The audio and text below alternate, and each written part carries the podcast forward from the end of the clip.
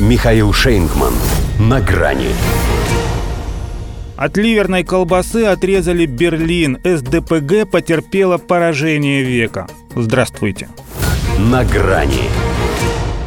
Если правду говорят, что Олаф Шольц согласился отдать танки ВСУ ради сохранения власти, поскольку в ином случае компаньоны грозили распадом коалиции, то в отдельно взятом Берлине не помогло.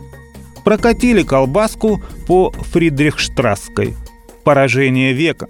С 1999-го столица считалась оплотом СДПГ, а после выборов в Лантак дела у нее уже не только на букву «Х», но еще на «Д» и «С».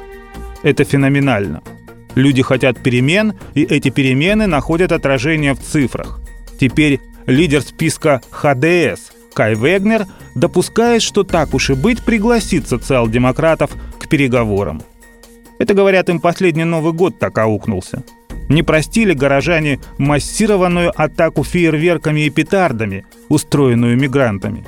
Тем более, что христианские оппозиционеры очень умело подливали масло в огонь, обвиняя мэрию в халатности. Канцлера, кстати, такое объяснение фиаско его партии устраивает. Не признавать же, что берлинцы, как и немцы вообще, именно ему отомстили за рекордную инфляцию, высокие цены и пугающую определенность, которая появляется всякий раз, когда Германия вступает в войну с Россией. Столица ли не знать, где все заканчивается? Впрочем, по результату местных выборов, пусть даже и в Центральном округе, нельзя предугадать итоги большой кампании. В конце концов, те же эсдеки держали город 20 лет, а правительство их человек возглавил только после Ангелы Меркель. Но если от ливерной колбасы отрезали Берлин, то это значит, что вскрыли упаковку, нарушив ее целостность. А любой пищевой продукт после такого засыхает и портится – СДПГ, конечно, может воссоздать альянс прошлого созыва с зелеными и левыми, чтобы удержать пост бургомистра. Однако ей это будет стоить гораздо дороже, поскольку в тот-то раз она собирала городскую коалицию с позиции силы. А теперь мало того, что отставание от ХДС почти 10%, так у партии Бербак и Хабика те же 18,2%. И если они пойдут на сговор, то за свое маленькое одолжение на муниципальном уровне потребуют значительных федеральных преференций. Для начала хотя бы право говорить то, что считают нужным, в том числе США, и чтобы не оправдываться потом за это.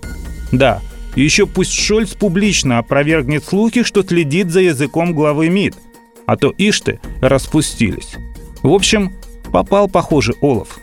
Причем он, словно чувствуя, что это плохо закончится, старался держаться подальше от этой избирательной кампании. За пару дней до выборов и вовсе укатил в Париж по первому требованию Макрона.